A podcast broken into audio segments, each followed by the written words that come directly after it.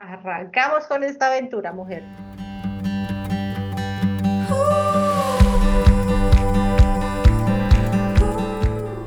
Bueno, hola amigas, eh, una semana más. Eh, estamos muy felices de, estar aquí en, en, este segundo podcast de Somos Estupendas. Yo soy Yaiza y estoy con una persona que es muy especial para mí hoy. Ella es Rosalba y es mi psicóloga desde hace ya bastante tiempo. y nada, Rosalba, que muchas gracias por estar aquí. Muchísimas gracias a ti, Yaisa, por invitarme. Mira, para mí es la primera vez que voy a hacer un podcast y es un verdadero placer poder estar contigo, sobre todo hablando de un tema tan importante como es este del estrés. Te agradezco muchísimo por esta linda iniciativa que me comentabas hace unos días de querer obviamente participar en estas plataformas que son tan novedosas y sobre todo poder mandar una información diferente, ¿sabes? Un poco más lúdica, un poco más entretenida, sin tanto formalismo. Y la verdad que me parece súper entretenido esto de que podamos estar conversando a la vez de compartir con aquellas personas que te escuchen más adelante. Entonces, gracias por invitarme. Oh, gracias a ti, Rosalba. Pues mira, como, bien decía ella, hoy vamos a hablar de un tema que me, que me resulta muy interesante, que es sobre el estrés. Em, en concreto, cómo combatir el estrés, que es una de las grandes preguntas ¿no? que muchísima gente se hace, que se encuentra en situaciones de, mucho estrés y, se preguntan ¿no? cómo, cómo combatirlo, cómo dejar de sentir ese estrés. exactamente, efectivamente, date cuenta que la Organización Mundial de la Salud hace un par de años, que tampoco hace mucho, ya empezaba a remarcar la gravedad del estrés, ¿no? Eh, y mira que es curioso porque estamos atravesando por una pandemia, pero el estrés fue definido como la pandemia del siglo XXI hace unos años por la Organización Mundial de la Salud. O sea que de esto se ha hablado muchísimo.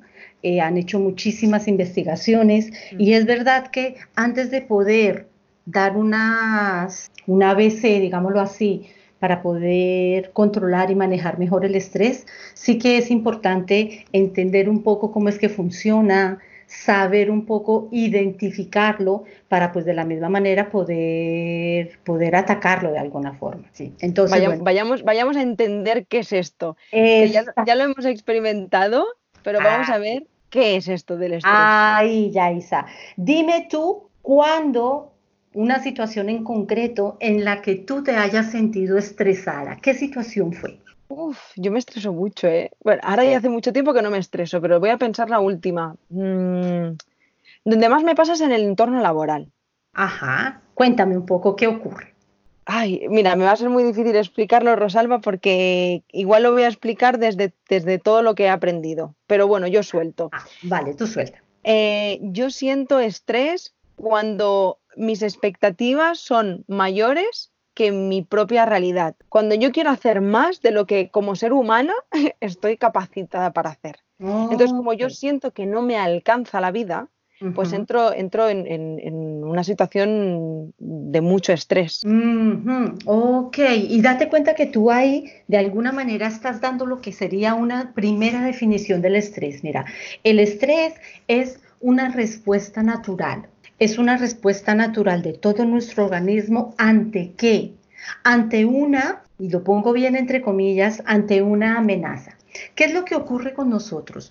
Tú lo dices, ¿no? Ahora yo quizás soy muy autoexigente, me pongo muchísimas metas, quiero cumplirlo todo en un determinado lapso de tiempo y cuando veo que no voy llegando, que no voy a alcanzar o que no me da la vida para hacer todo lo que tengo que hacer, me siento estresada. Y en ese momento es cuando tu organismo se pone en alerta y es un estado de qué? De sobreactivación física, mental, psicológica, que lo que va a hacer es que ayudarte a que llegues a esa meta.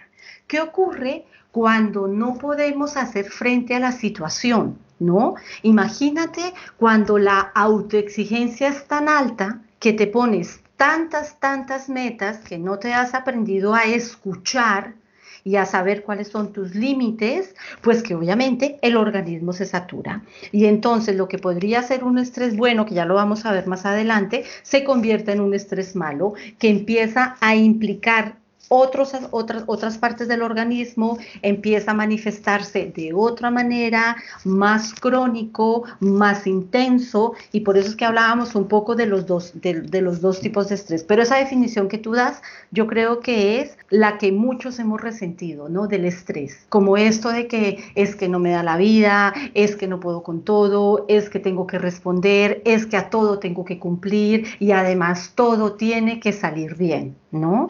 Date cuenta que son fuentes estresoras de alguna forma. Y aquí yo recuerdo, no recuerdo al autor, aquí me vas a perdonar porque no recuerdo al autor, lo leí en la psicología hace muchos años y de alguna manera de ahí fue donde salió el recito que yo muchas veces utilizo cuando explico el miedo, que es el del el león y la gacela en el África, ¿no? Claro, si tú, te, si tú vuelves a la sabana africana, que creo que lo hicimos contigo en terapia, entonces tú ves todo el rebaño de gacelas que están ahí pastando tranquilas y encantadas de la vida, de repente una de ellas se pone en qué? En situación de alerta, ¿no? Entonces existe esta sobreactivación física. El organismo empieza a segregar una cantidad de hormonas que manda señales a las extremidades para que la gacela que se salve, ¿no? Y ese estrés es el que le permite a la gacela huir y salvar el pellejo ante la amenaza. Lo que ocurre es que Ah, lo que decía este autor es, bastante pues, divertido, pero es curioso porque solamente hay dos estresores, dos situaciones que puede generarle estrés a la gacela. Una, salvarse, y en ese momento la gacela tiene un estrés activadísimo, huye, se escapa, se salva el pellejo y 30 minutos después, que es lo que más o menos dura el pico, desciende. La otra posible alternativa que tuviera esta gacela es que el león la atrape y entonces cuando el león la atrapa, efectivamente el estrés va a desaparecer después de 30 minutos cuando ya solo ha comido el león. Entonces, era lo que decía el autor y es que es así, o sea, yo siempre doy los ejemplos no siempre, pero gran parte de, mis terapias la utilizo a través de metáforas con animales, porque los animales emocionalmente son de los cuales nosotros podemos más aprender la gestión emocional y la gestión del estrés. Entonces, date cuenta que efectivamente hay fuentes estresoras, ¿no? Hay un estrés positivo del que yo te decía hace un minuto, hay un estrés negativo. Técnicamente el estrés positivo se llama o estrés, o, estrés y el, negativo se llama distrés. Pero bueno, quédate con, el bueno y el malo para no tecnificar tanto la charla. Y entonces, cuando hablamos de un estrés positivo, significa que el estrés viene con nosotros por naturaleza siempre está con nosotros el estrés. El estrés no es algo que aparece y aparece en una situación extremadamente negativa y se va. No, el estrés viene con nosotros de siempre. Y entonces imagínate, por ejemplo, una pareja con el nacimiento de un hijo. Imagínate el estrés. El estrés por el nacimiento de ese primer hijo es enorme y sin embargo es un estrés positivo. Imagínate, por ejemplo, el estrés que tú has tenido cuando estabas con todo el proyecto de la furgoneta. Era un estrés, y era un estrés enorme, porque era dejar tu vida, empezar a hacer la vida que tú realmente querías en la furgoneta, con todo lo que eso implicaba, y había muchísimo estrés ahí, pero era un estrés positivo, que no estaba generando esa sobreactivación y no te estabas quedando bloqueada en ella, ¿no?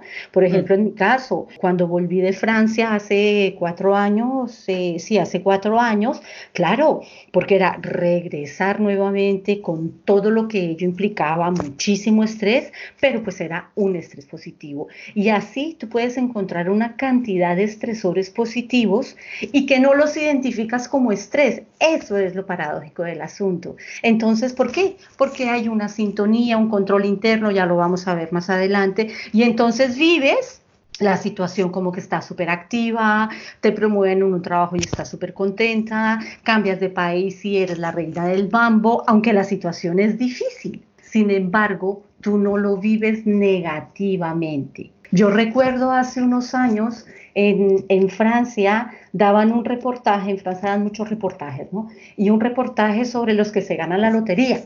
¿No? Entonces se entrevistaban personas que se habían ganado la lotería allí. Y era curioso ver las dos caras de la moneda, ¿no? De una parte, aquellos que se habían ganado la lotería con este estrés positivo y habían sabido gestionar su vida con más dinero, pero que seguía siendo su vida y eran dueños de su vida, y había personas que esto, que en el principio era tan bueno como ganarse la lotería, había arruinado sus vidas. Y como algo que había pasado de ser un estrés muy bueno se había convertido a ser en un estrés muy malo. Los niños, tú ves a los niños y los niños están estresados en permanencia, si pierden un juego, si se pelean con los amigos, se angustian si mamá o papá los riñe mucho tiempo y luego no hacen las paces, entre los hermanos, en, en su camaradería de la escuela. O sea, el estrés es natural.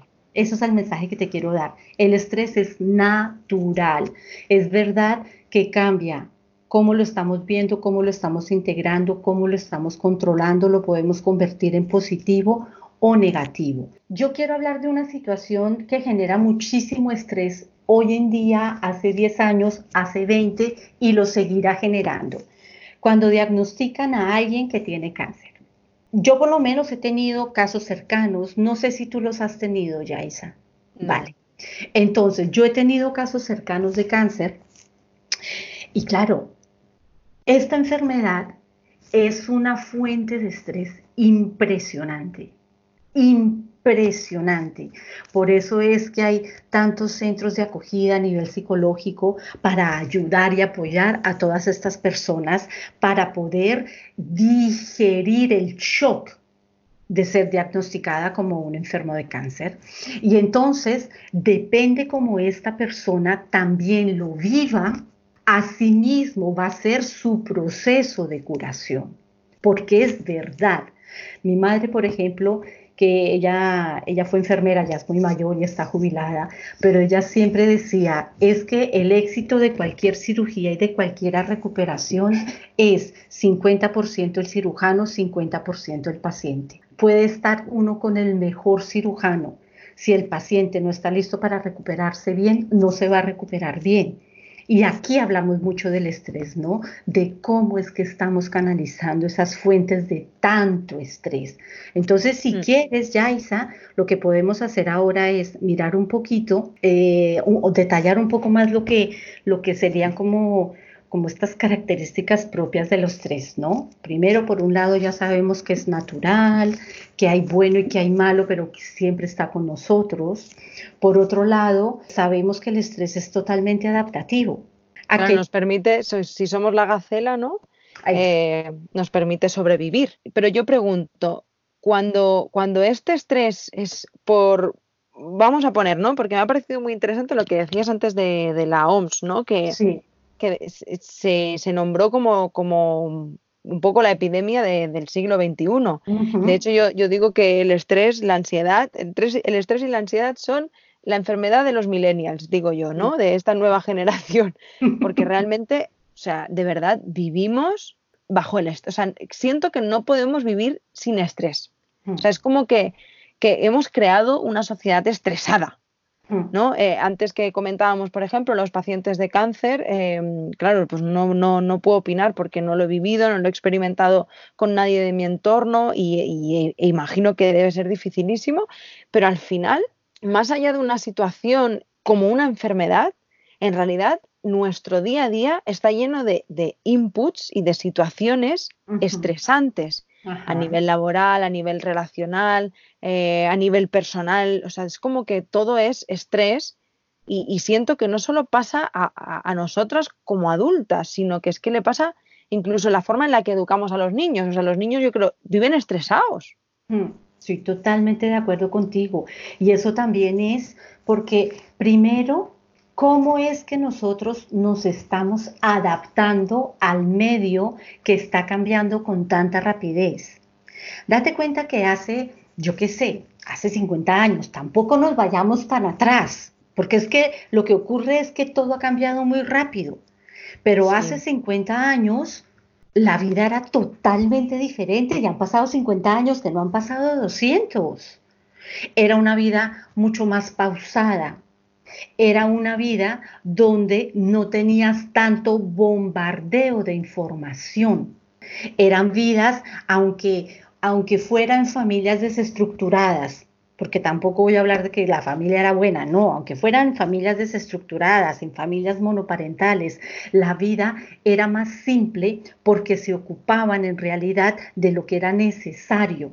No había tanto tiempo para, las, para lo superfluo y para crear necesidades sino que eran vidas en las que se suplían las necesidades básicas, se dejaba un espacio si los recursos había, obviamente para el placer, para la diversión, pero no teníamos este bombardeo. Es que yo creo que hoy en día estamos en una guerra de información absolutamente impresionante.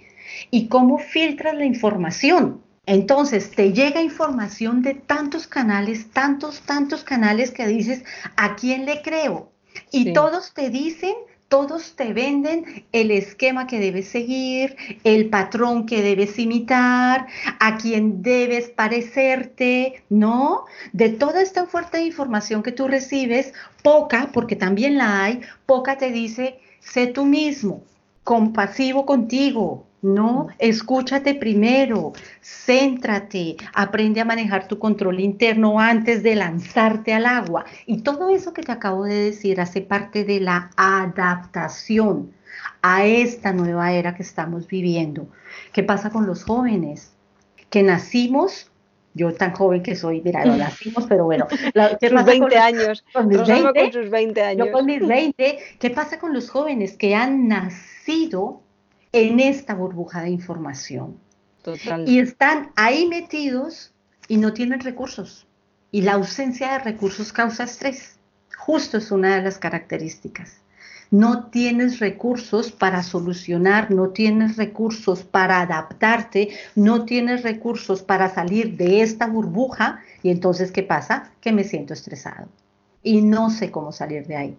Entonces, en cierto modo, podríamos definir, a ver si, a ver si lo he entendido bien, que vivimos en una era, más allá de lo de adaptarnos y tal, ¿no? Pero podríamos decir así como, como un genérico que vivimos en una era en la que lo tenemos todo, pero a la vez no tenemos nada. No sé cómo mm. explicarlo. Sí, yo te entiendo, yo te em. entiendo. Sí, yo te entiendo, porque, a ver, lo tenemos todo, ¿qué es para ti todo? Claro. Eh, yo voy a decir, voy a definir todo para que nos entendamos, eh, que para mí no es todo, pero eh, pues tenemos toda la información a un golpe de clic. Vivimos en la era de la inmediatez, tenemos lo que queremos, lo que deseamos, incluso antes de desearlo ya lo tenemos delante nuestro.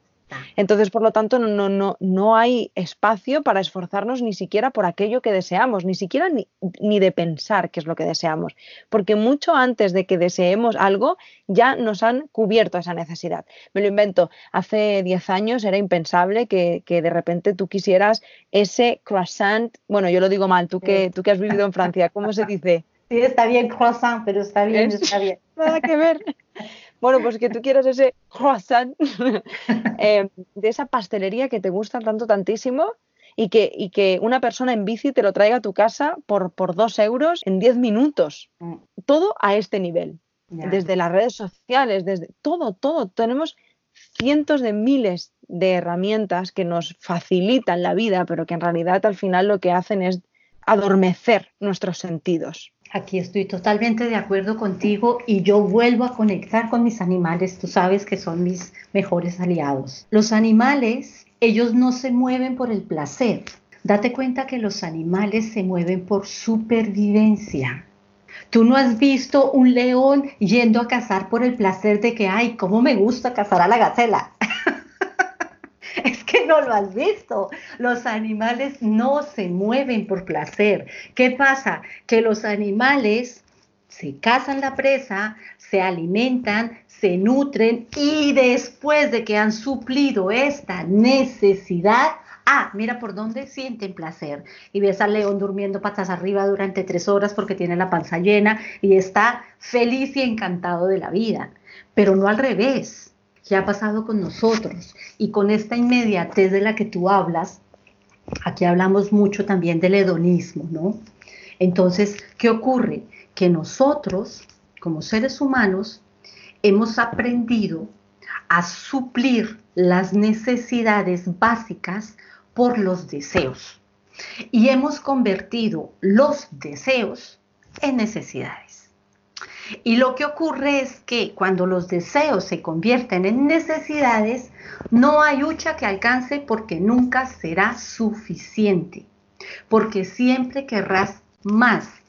Imagínate a alguien, yo qué sé, imagínate a alguien que tiene un coche último modelo marca X, yo de coches no sé mucho, mm. sale del concesionario y a la semana pasa por el concesionario y salió el último modelo, el último, y dice, ¿y si me hubiera esperado una semana?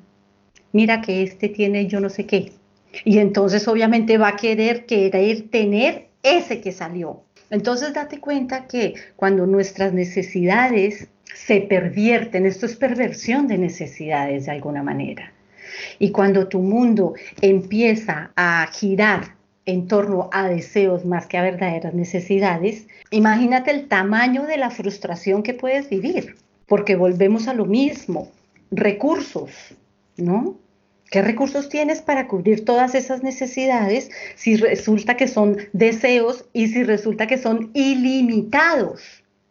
¿Cuándo vas a llegar a cubrir todo eso?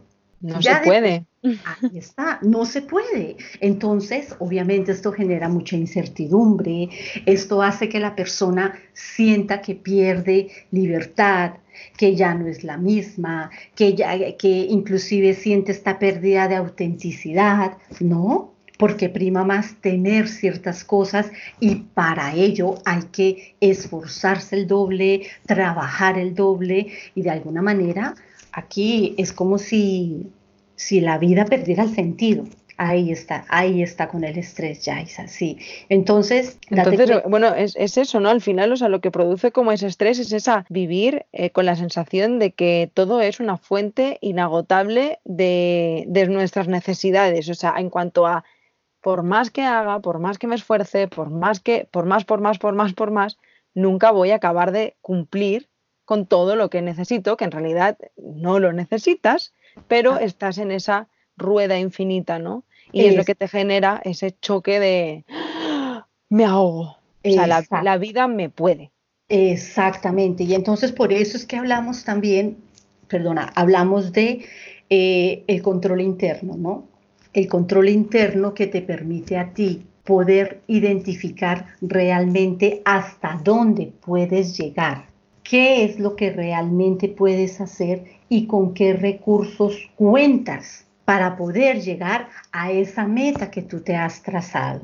Date cuenta que aquí, cuando tú, por ejemplo, preguntas, eh, y, lo retomo porque es algo que estoy trabajando mucho en terapia estas, estas últimas semanas, es el sentido de la vida, ¿no?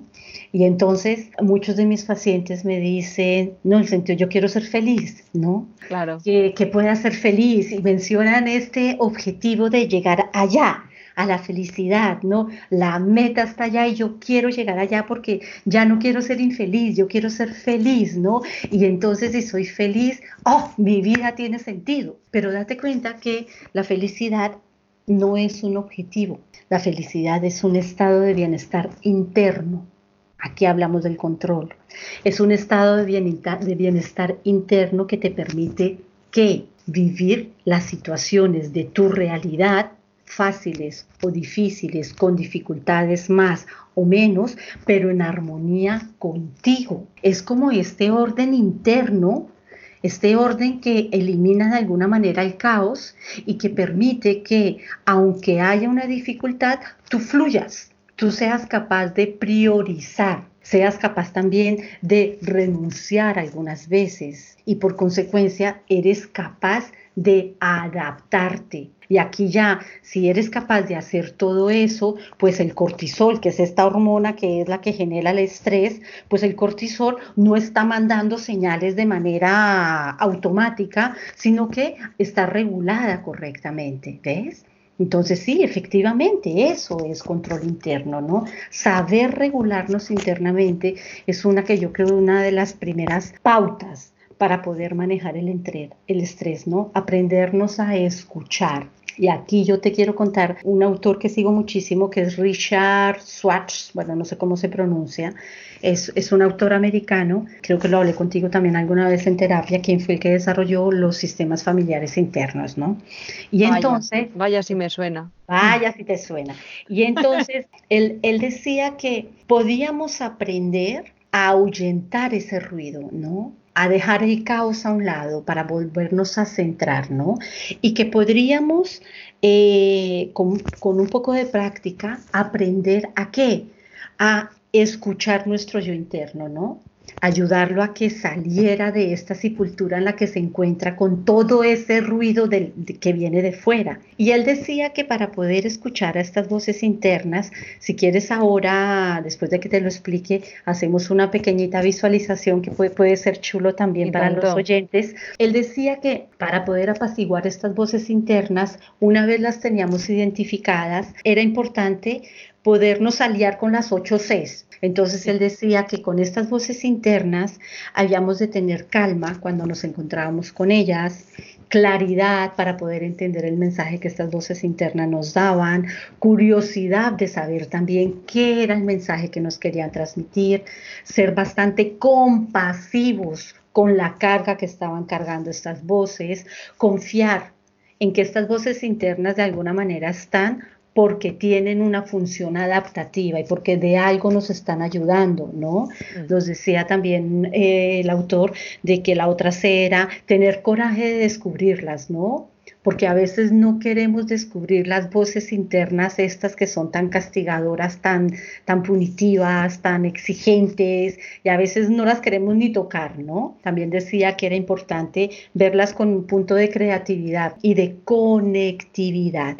Yo pienso que para volver a encontrar el control interno que tuvimos de niños, porque de niños sí que teníamos control de nosotros mismos y que luego lo vamos dejando al lado por cumplir la ley, por cumplir el deseo de los otros, por ser aceptado por el otro, por ser querido, por ser reconocido, pero para volver a, reconectar con ese control interno, si estás de acuerdo, hacemos un pequeñito ejercicio que pienso que puede servir también para que apaciguen un poco, para que escuchen de dentro hacia afuera y ya cada oyente a ver qué sale y pues ojalá que salgan cosas buenas, ¿no? Encantada. Pues ya vamos. A ver, a ver con qué me sorprendes esta vez. A ver, guapísima. Entonces, nada, tú simplemente vas a cerrar los ojos, vas a escucharme, te vas a relajar, respira profundamente un par de veces. Muy bien.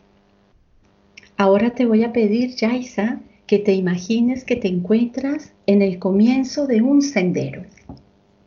Puede ser un sendero conocido o bien uno en el que nunca hayas estado previamente, antes de comenzar a caminar por el sendero, reúnete con tus emociones y pensamientos, es decir, con tus partes o con esa familia interna. Pídeles a todos ellos que se queden al comienzo del sendero y te permitan así caminar a ti solo por este camino. Muy bien. Si las partes tienen miedo de dejarte ir sola, tranquilízalas, diciéndoles que no tardarás mucho y que la experiencia puede ser beneficiosa tanto para ellas como para ti. Cerciórate además de que las partes temerosas puedan ser atendidas por las partes más valientes. Si a pesar de todo sigue habiendo partes temerosas que no te dejan ir, no te marches, habla con ellas y calma todos los temores que ellas puedan estar sintiendo en este momento, que es precisamente lo que ellas temen que suceda si te permiten a ti marcharte sola.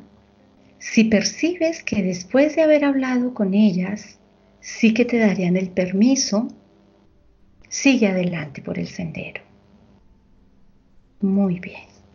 Presta atención Así vas caminando, conforme vas avanzando, si te observas a ti misma mientras estás en el sendero, o si más bien, caminando por el sendero, simplemente ves o percibes lo que hay a tu alrededor. Si estás observándote a ti misma, eso indica que una de tus partes está presente contigo. Encuéntrala, cálmale los temores que haya tenido y dile que te permita seguir avanzando a ti sola. Pídele que se relaje y que vuelva al punto de partida. Si se negara, dedica un tiempo más a intentarla hacerla comprender y a tranquilizarla para que vuelva al punto de partida. Conforme vas caminando por este hermoso lugar, observa si estás pensando en algo.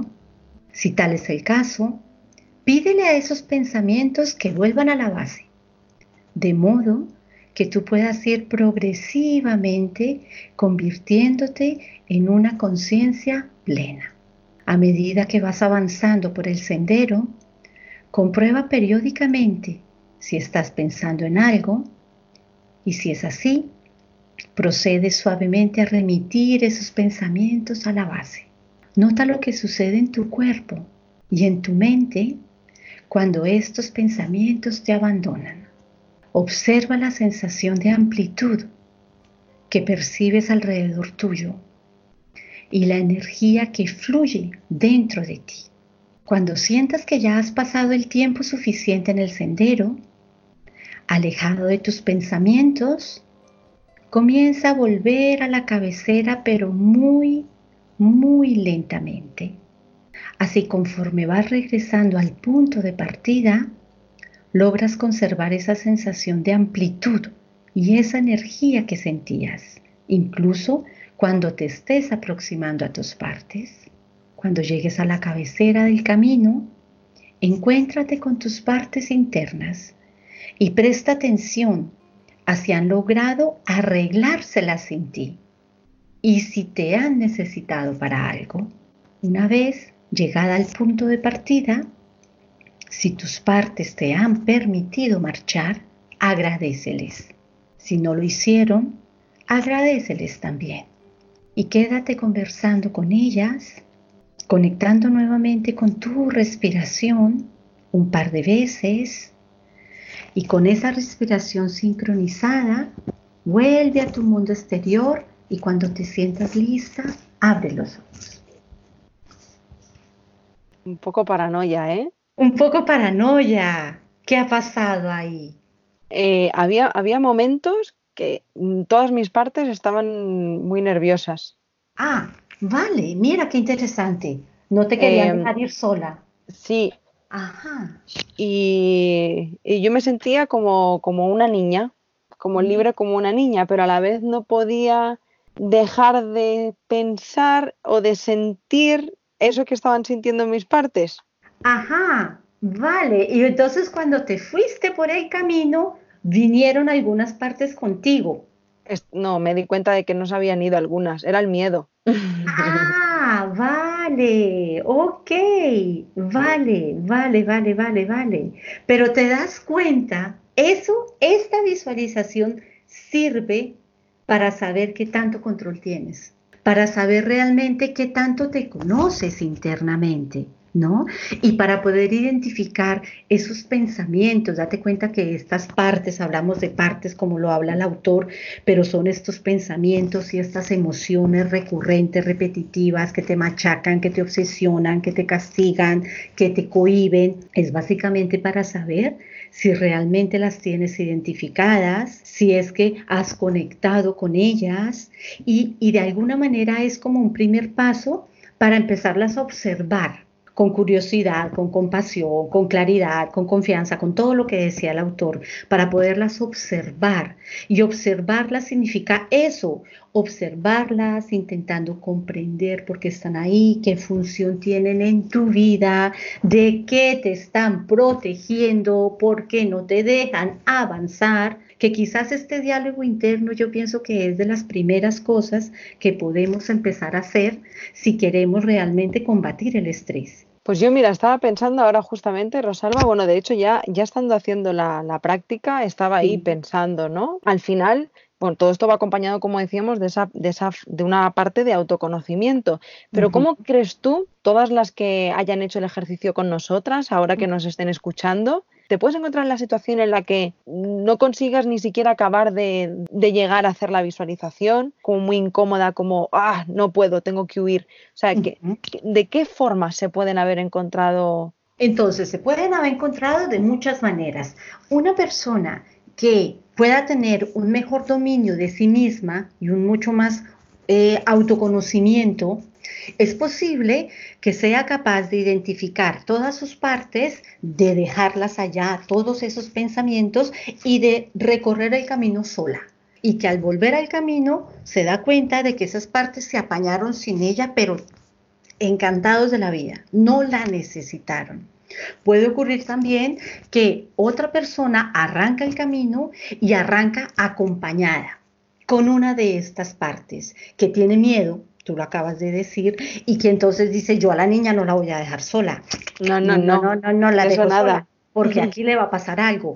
Entonces, vale, eso quiere decir que aún necesitas esta protección. Entonces, quizás más adelante habrá que hacer otro diálogo interno con esta parte para que ella tenga confianza en que tú te puedes hacer cargo de ti misma. Luego también puede haber otras que ni siquiera empiezan el camino porque no saben cómo dejar sus partes allí, porque están tan integradas en nuestro ser que cómo hacemos para dejar esos pensamientos allá si es como si dejara de ser yo si los dejo allá. Entonces, lo que, lo, que, lo que podríamos hacer ahí en este caso, que puede ocurrir con muchos también, ¿no? Porque date cuenta que llegar a avanzar por el sendero y tener toda esta plena conciencia y dejar todas las partes atrás, también he de decirte lo que igual se necesita un trabajo para hacerlo totalmente solo, ¿no? Entonces, quizás lo que hay que empezar es por un termostato, un termostato interno, ¿no?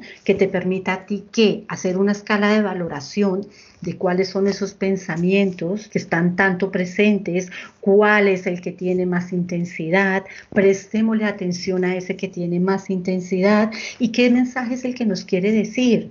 Es que me siento desprotegida, es que tengo miedo porque siento la situación amenazante, es que no voy a llegar a todo vale, vamos a escucharlo, ¿no? Vamos a escuchar ese termostato, vamos a hacer nuestra escala interna, que eso ya lo podemos hacer cada una en, casa, hacer esta escala interna, esta escala de valoración, trabajar con los que están obviamente en las cotas más altas y empezar a comprender qué es lo que está pasando ahí. Ah, vale, sí, efectivamente, quizás me estoy autoexigiendo mucho. Autoexigirse ya significa autocastigo. Nadie te está exigiendo a ti, tú te estás autoexigiendo, ¿no? Y aquí también tiene que ver mucho la motivación con la cual tú estás haciendo lo que estás haciendo. Cuando tú haces algo de lo cual estás plenamente consciente, motivada y con toda la energía puesta en ello, estás exigiéndote al máximo para que eso que te está generando placer del bueno salga bien. Y entonces aquí no necesitas autoexigirte, no, porque estás tan motivada haciendo lo que te gusta hacer que no necesitas una exigencia adicional. Mientras que cuando tú te autoexiges porque tienes que hacer algo y tiene que salir tal día y tiene que salir bien y aunque no me guste, lo tengo que hacer, aquí ya cambia todo. Y aquí ya estamos activando el cortisol y ya estamos activando todos los indicadores de estrés. Es como cuando en el trabajo te ponen a hacer en la oficina estos trabajos engorrosos, las famosas KPIs que habla todo el mundo que trabaja en logísticas y estas grandes empresas que son estadísticas y cosas de estas, que son normalmente informes súper tediosos, muy aburridos y que tú sabes que lo tienes que hacer, pero no quieres, porque es algo que no lo va a leer ni Dios y sin embargo lo tienes que hacer. Y entonces estás ahí a contracorriente, haciendo algo que no quieres para llegar a qué? A esa meta. Y entonces ahí sí dices, ah, es que me tengo que autoexigir, porque si no, no lo hago, porque no hay una motivación interna. Claro, pero entonces para todas aquellas personas em, que nos encontramos en una situación del día a día. Bueno, ya te has levantado, has salido a la calle, sales, el ruido, el tren, ¿no? El transporte público o, el coche y te encuentras con tráfico, llegas al trabajo, igual llegas ya con el tiempo ahí como medio justo porque te pasó que yo sé qué cosa. Eh, bueno, si tienes hijos ya, otra historia, ¿no? es total las responsabilidades o sacar a tu animal si tienes un animalito.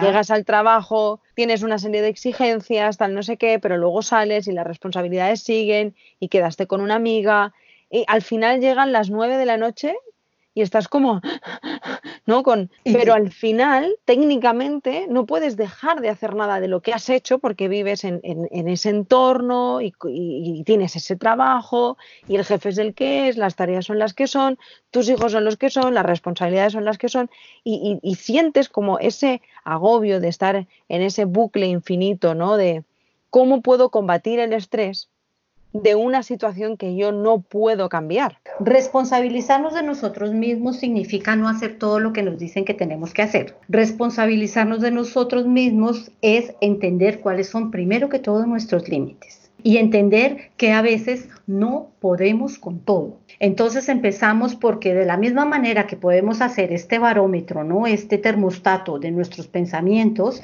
de la misma manera, vale, ¿hasta dónde puedo llegar yo? Cuáles son mis límites reales, ¿no? Responsabilizarnos de nosotros mismos. Entendiendo que somos estupendas, pero no somos superwoman. Ahí está.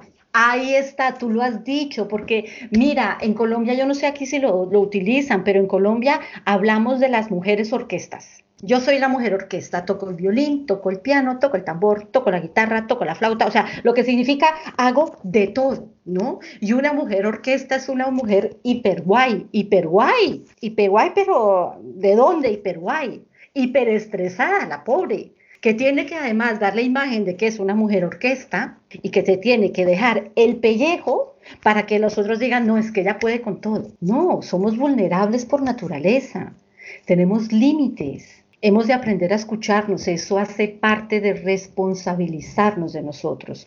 Cuando ante una situación de esta, la, cotidianidad que tú acabas de mencionar, imagínate, eh, estás muy estresado y el estrés es como si no pudiera tener voz, entonces no lo tragamos que no se vea que estoy estresada, o sea, que nadie vea que estoy estresada, llego al trabajo, no pasa nada, no pasa nada y por dentro estoy, vamos, un volcán en erupción, como lo digo yo. Y entonces te preguntan, ¿estás estresada? ¿Estresada yo? ¿No? ¿Qué va? ¿Por qué lo estás diciendo?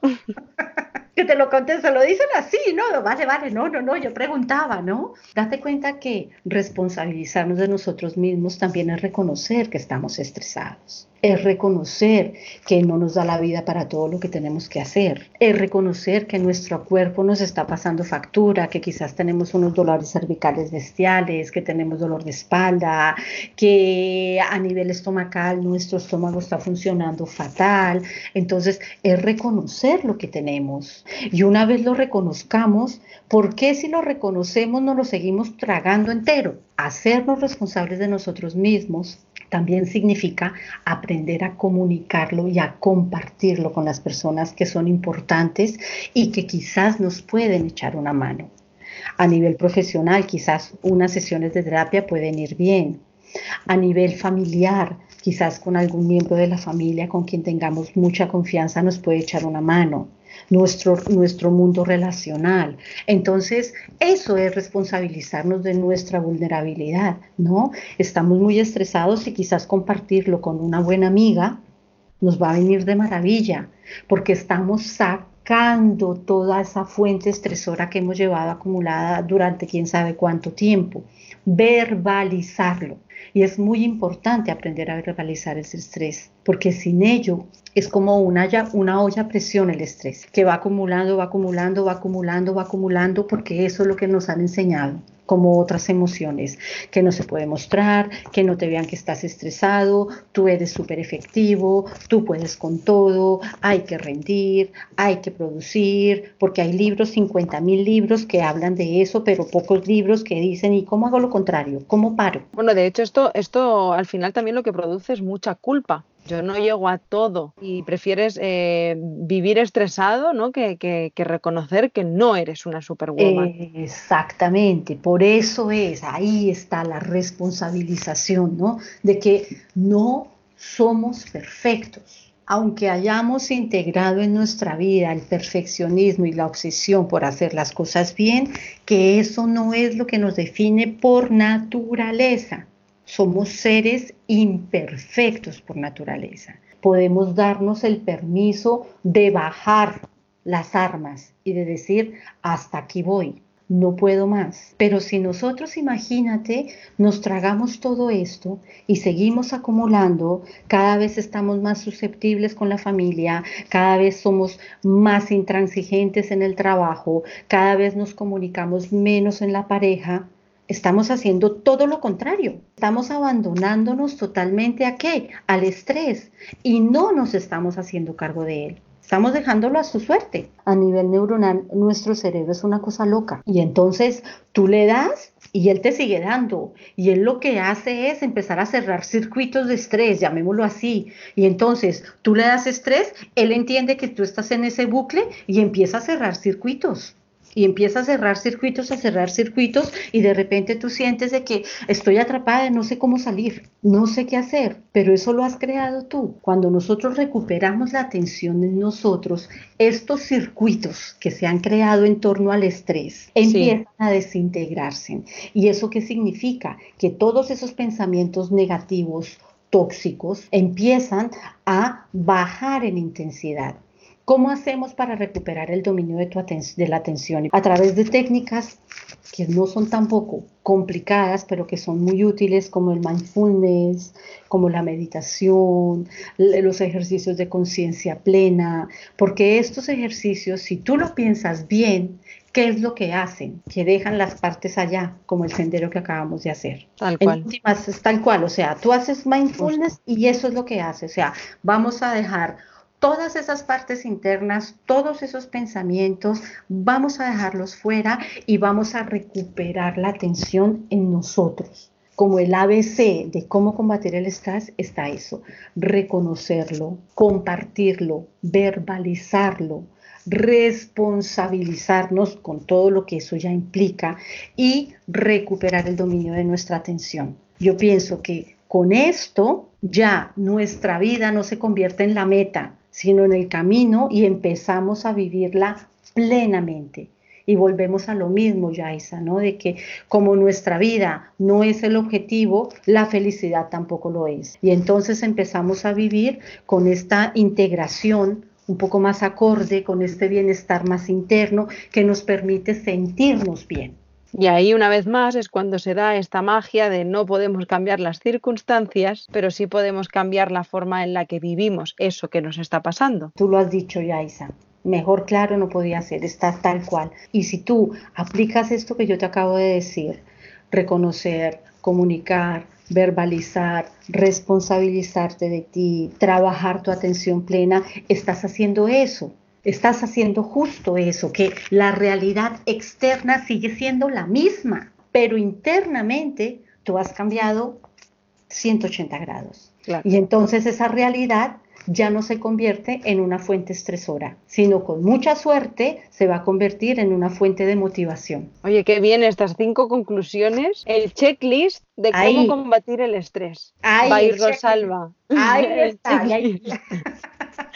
Creo que es algo que vamos a trabajar en todas las charlas y que al final, mira, en todos los podcasts, perdona, de, de, por un lado, por otro, de una manera o de otra, al final, para mí hay una conclusión clara que es el poder del autoconocimiento. Para mí es el, es el verdadero camino del éxito, el verdadero camino que transforma la importancia de conocernos. Ayer está la clave de cualquier proceso de cambio, está ahí. Dejar el miedo a un lado y lanzarte a conocerte, a identificar todas esas vulnerabilidades, ¿no?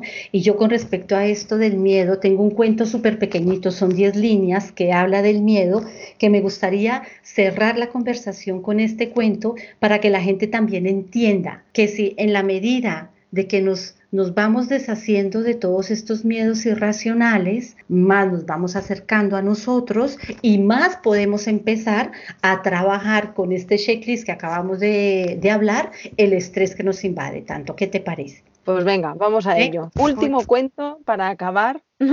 Último cuento para acabar el podcast de hoy. Mira, el cuento se llama El león y el lago. Entonces dice así, en una ocasión un león se aproximó hasta un lago de aguas despejadas y cristalinas para calmar su sed.